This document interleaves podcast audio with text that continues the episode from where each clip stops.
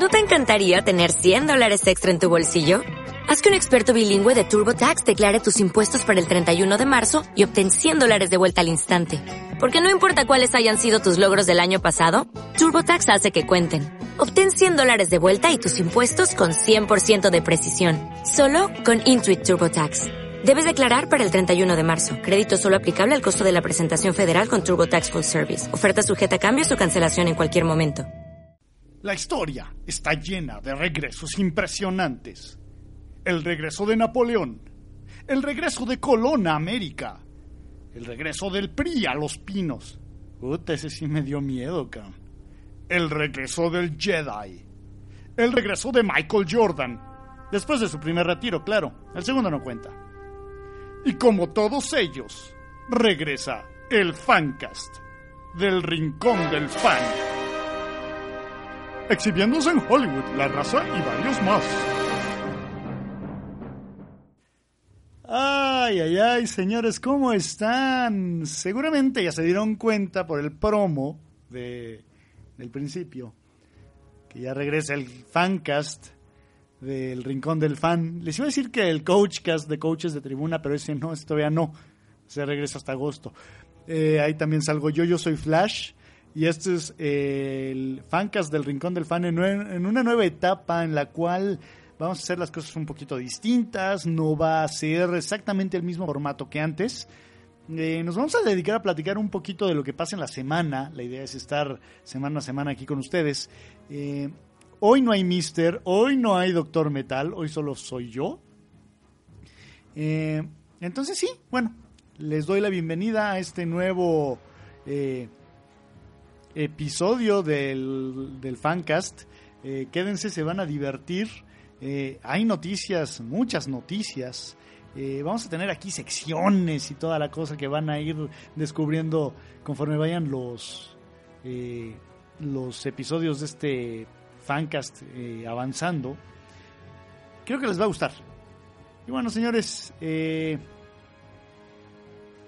vámonos con las noticias.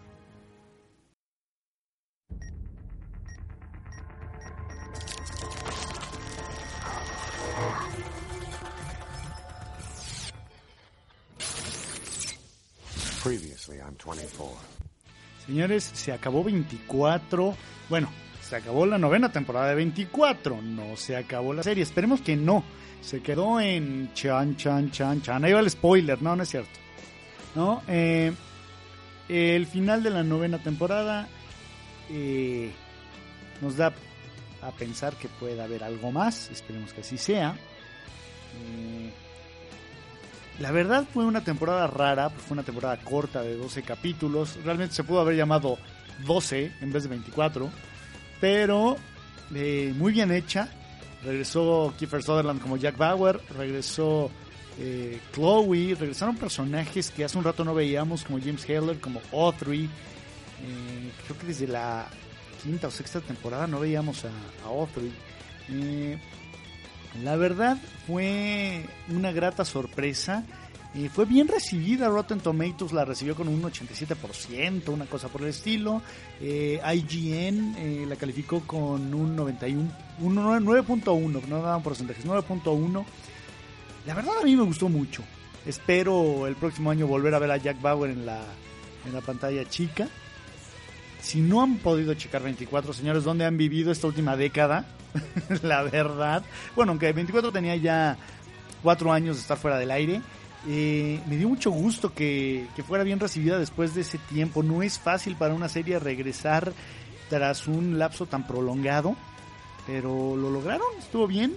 Eh, esperemos que los señores de Fox, eh, de la cadena Fox, sí, no, no del presidente, ese güey no sabe nada, de la cadena Fox, opten por regresar la próxima eh, temporada a, a, 24 a, a nuestras pantallas. ¿Qué más tenemos por aquí?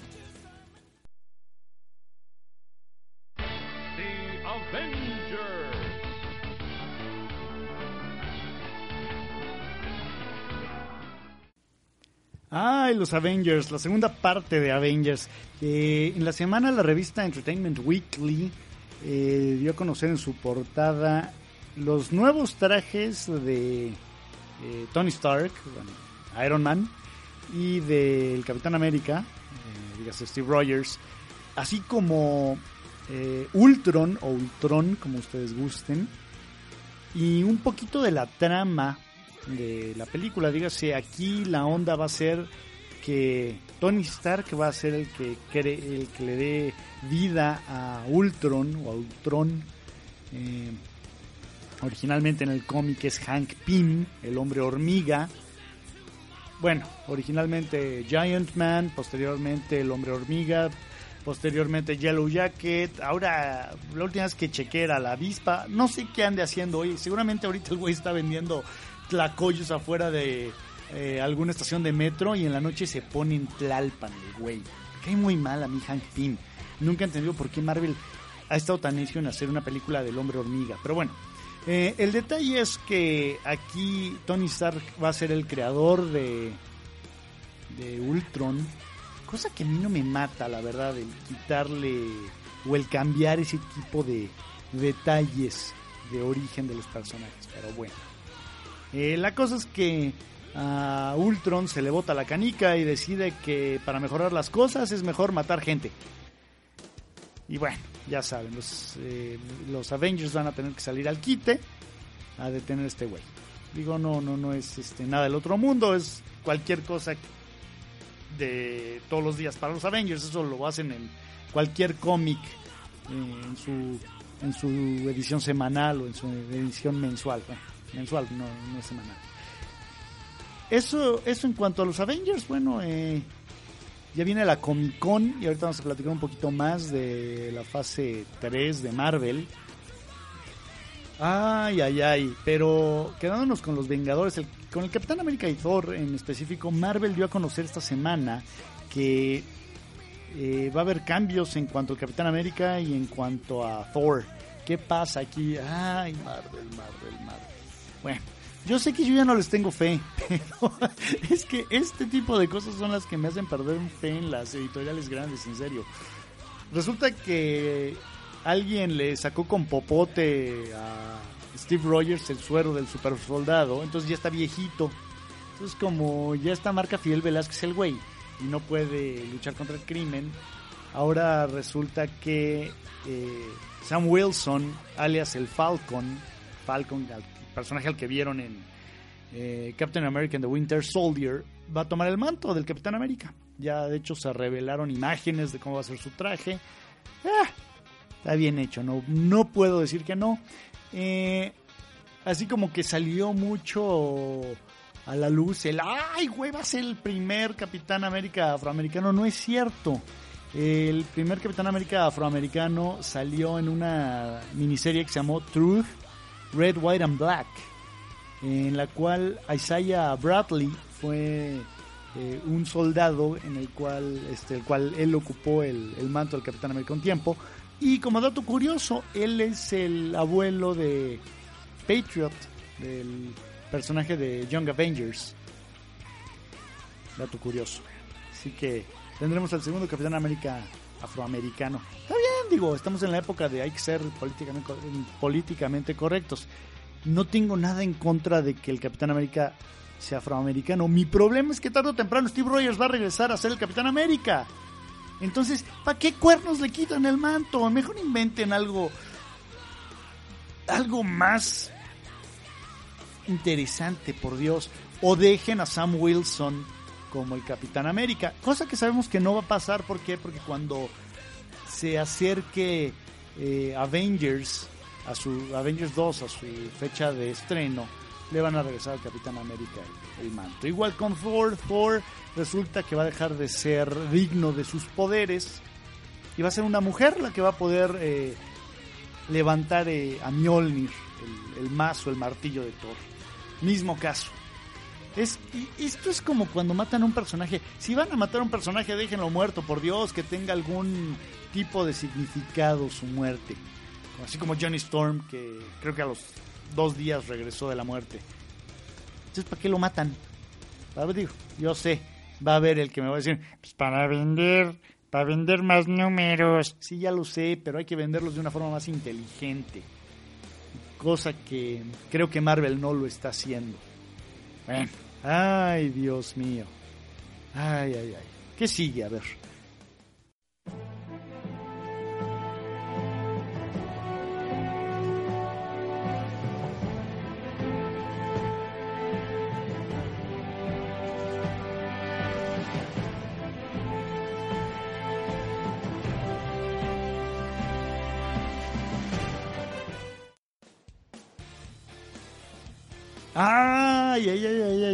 Liga de la Justicia. Me gusta mucho ese, ese intro, la verdad, de la serie animada. Bueno, me gusta mucho esa serie animada, es increíble. Eh, ¿Qué pasa con la Liga de la Justicia? Bueno, ahí les va lo que salieron a decir los señores de Warner. Eh, resulta que no, no va a haber crossover entre las películas, el universo de las películas de DC y sus series de televisión, dígase eh, principalmente Arrow y Flash, cosa que yo no entiendo sinceramente. Desde mi punto de vista era una gran oportunidad para eh, alcanzar o recuperar parte del terreno perdido que Warner tiene en contra de Marvel. Hubiera sido increíble poder ver a a Green Arrow, al Green Arrow que conocemos en su propia serie de televisión eh, dentro de la Liga de la Justicia. Me intriga el detalle de que no vayan eh, a usarlos más por Flash. Flash es uno de los personajes más importantes de DC y este, este otoño estrena serie de televisión a la cual le están dando, o yo siento que con esto la están haciendo a un lado. Era una gran oportunidad para ocupar a Grant Gustin como, como Flash, al igual que a Stephen Amell como, como Oliver Queen. Qué triste, yo creo que por más que le queramos tener eh, fe a los señores de Warner, de repente ellos solitos se meten la pata. No entiendo por qué. Pero bueno, aquí, entre muchas otras cosas, platíquenos eh, díganos en Facebook qué es lo que ustedes piensan con respecto a esto. La verdad, ay, ay, ay, están demostrando que tienen una capacidad craneal eh, equivalente a la de Enrique Peña Nieto y todos los diputados juntos, o sea, como menos 400 de IQ. Eh, es mi punto de vista en cuanto a lo que hace DC. En cuanto al IQ de Peña Nieto y los diputados, ya sabemos que ese es. Y le, creo que les di hasta más puntos de IQ. No hay crossover, qué triste, pero bueno, eso es parte del show. Esperemos que en una de esas se arrepientan y corrijan. A ver qué pasa.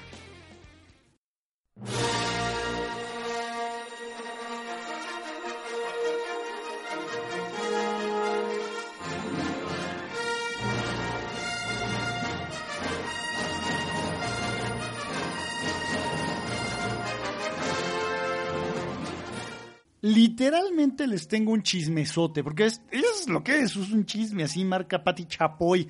No, no es cierto, no es cierto, estoy degradando muy gacho el fancast. Pero sí es un rumor, se coló por ahí un rumor sobre lo que puede ser eh, la trama del episodio 7 de Star Wars. Supuestamente que en un planeta desértico dos personajes encuentran una mano. Híjole, suena muy, muy como a historias del narco en Ciudad Juárez, tristemente. Eh, una mano con un sable de luz. Y estos dos personajes eh, se topan con Chewbacca y Han Solo. Los cuales reconocen el sable de luz y dicen, ay, güey, pues este es de Luke Skywalker. Y. Pues, ¿Qué pasó? Ah, bueno, entonces, la, la, idea es que la mano es la, la, mano cibernética de Luke Skywalker, no la otra mano, imagínense, pues ya lo dejan más jodido todavía, ¿no? Resulta que Han Solo y Chewbacca no han visto a su amigo en 30 años y pues hay que ir a buscar dónde está. Eso es el rumor que se ha corrido. Ahora, yo no descartaría que esto sea una estrategia para ponernos a hablar y a debrayar mientras ellos están filmando el episodio 7 porque yo me imagino que ese guion lo deben de tener en Fort Knox. guardadito. Para los que no sepan qué cuernos es Fort Knox, es eh, el lugar en el cual se guarda la reserva de oro de los Estados Unidos. Algo por el estilo deben de tener eh, los imbéciles estos de Disney, eh, guardado el, así guardado el, el guion de, del episodio 7. Rumor, yo creo que en una de esas está filtrado por ellos. Puede ser. A mí se me haría muy, muy, muy difícil pensar que realmente sea eh, parte del, del guion de, del producto final del episodio 7. Ahí platíquenos a ver qué les parece y, para dónde creen que vaya eh, el show. Por cierto, no va a haber seats en esta primera en esta primera entrega de una nueva trilogía. Eh, esos vienen hasta la segunda parte, hasta el episodio 8. Vamos a ver qué hace. Bueno, ahí verán ustedes qué hace J.J. Abrams en su episodio 7. Sinceramente, espero que le salga muy mal. Dudo que pase eso porque es un tipo talentoso, lo demostró con Star Trek, pero de todo corazón ojalá te salga con las patas, Abrams, la neta.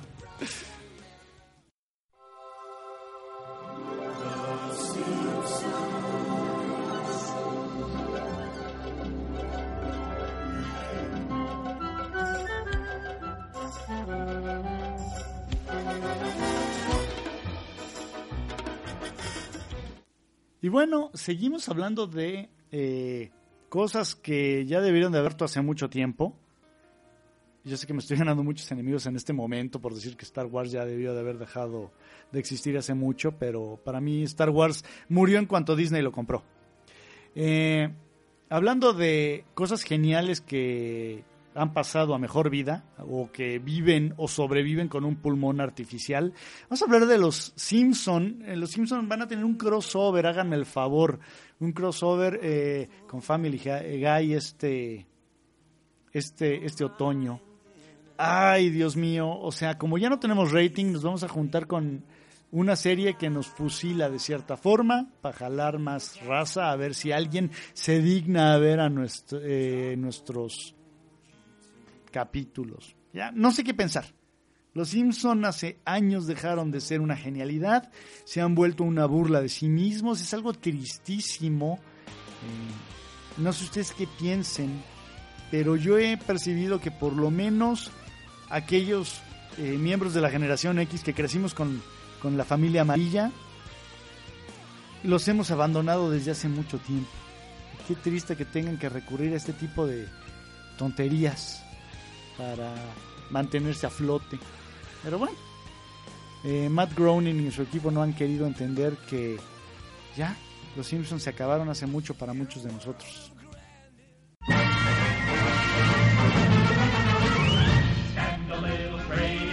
Walk a little prouder, be an innovator, laugh a little louder, stroke a refrigerator, we can show you how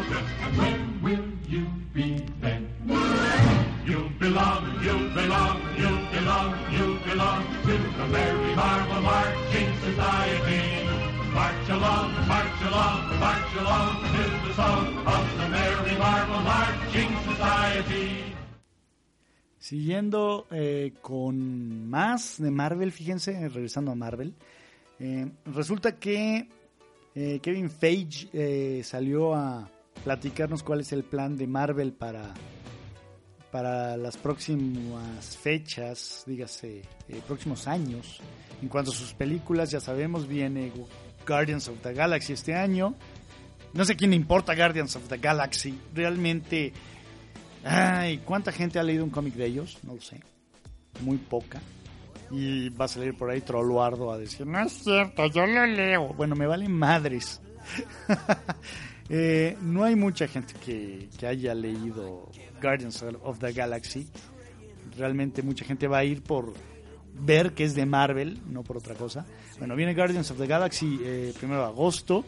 Después, eh, próximo año viene eh, Avengers 2. Luego viene Capitán América 3. Y después eh, viene toda una desbandada de películas hasta el 2019. O sea, superhéroes hasta que le salgan, pero por las entrañas, hasta que hagan, en vez de caca, superhéroes de Marvel. Eh, bueno, que es posible que venga una película de Hulk, que no va a ser Planet Hulk. Eh, qué bueno, porque después tendrían que aventarse una vacilada como Guerra Mundial Hulk, que es muy mala, que es para darse de topes contra la pared. Y creo que lo único rescatable es John Romita Jr., pero de ahí en fuera, bueno, John Romita Jr. es el que dibuja Guerra Mundial Hulk, pero nada, nada que escribir a casa, es una serie muy mala. Eh, bueno, tendremos superhéroes de Marvel hasta 2019. Vamos a ver qué nos dicen en la Comic Con. Seguramente nos van a dar más detalles. La Comic Con ya viene este, este fin de semana. Casi para terminar, eh, dense una vuelta por la Cineteca Nacional si es que les gusta eh, la animación japonesa. En este momento hay un ciclo de anime en la Cineteca. Empezó este fin de semana con El Conejo de Cristal, pero va a haber otras cosas. Va a estar eh, El Gato con Botas, no, no el de Antonio Banderas, no el de Shrek. Eh, que no sé, yo le voy más al de Shrek, la verdad. Eh, no soy tan fan de la animación japonesa, pero bueno. Eh, vamos a tener por ahí eh, el cementerio de las luciérnagas. ¿Qué más? Creo que el Capitán Harlock, o bueno, la, alguna película de la saga del Capitán Harlock va a andar por ahí. Dense una vuelta, vale la pena, va a estar hasta el 4 de agosto. Diviértanse. Eh, lástima, no, no va a estar Evangelion, no va a estar Macros. A mí me hubiera gustado ver Macros Do You Remember Love, la verdad, o alguna de las eh, películas más recientes de, Macros, que es de lo único de lo japonés que me puedo declarar, declarar fan. Pero bueno, señores, esto fue todo. Eh, yo fui Flash. Pórtense muy mal. Eh, espero que nos escuchen la próxima semana. Espero ya tener aquí a los dos compadres, al Mister y al Doctor Metal. Eh, estaremos platicando de la com ah de la Comic Con se me olvidaba un detalle de la Comic Con sí es cierto. Eh, va a haber una, una un panel en la Comic Con eh, me llamó mucho la atención y me dio mucho gusto que se llama Eisner Teacher and Mentor. Eh, hablando de Will Eisner va a estar dirigida por eh, Paul Levy va a estar Joe Quesada y bueno van a hablar de todo lo que hizo Will Eisner como mentor, como artista, la trascendencia que tuvo en el medio. Bueno, si no saben qué hizo Will Eisner y cuál fue la trascendencia de él, bueno, él es el padre del cómic realmente, eh, por lo menos del cómic americano. Eh, ese concepto que tenemos de la novela gráfica se la debemos a Will Eisner. Él hizo la primera novela gráfica llamada Contrato con Dios. Eh, el padre del Spirit, nada más. Si no han podido leer eh, el Spirit, señores que están esperando, corran después de escuchar el fancast, vayan a su tienda de cómics más cercana a leer, el- a comprar y leer el Spirit. Y tiene dos libros eh, publicados, uno llamado El cómic y el arte secuencial, un gran libro que sirve para entender cómo leer, cómo escribir, cómo dibujar el cómic eh, en serio para cualquier aspirante a escritor o dibujante es imprescindible ese, ese libro.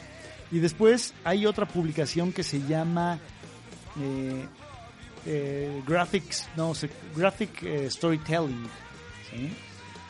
Híjole, es un gran complemento para la publicación anterior para Comics and Sequential Art. Se los, se los recomiendo bastante. Me parece muy bueno que hagan esto en la Comic Con. Pequeño tributo a Will Eisner. y que muchos chavos de las nuevas generaciones, como dirían algunos, eh, se enteren de la trascendencia de Will Eisner, el padre del, del cómic americano. Señores, ahora sí ya, ya me voy. Pórtense muy mal. Adiós.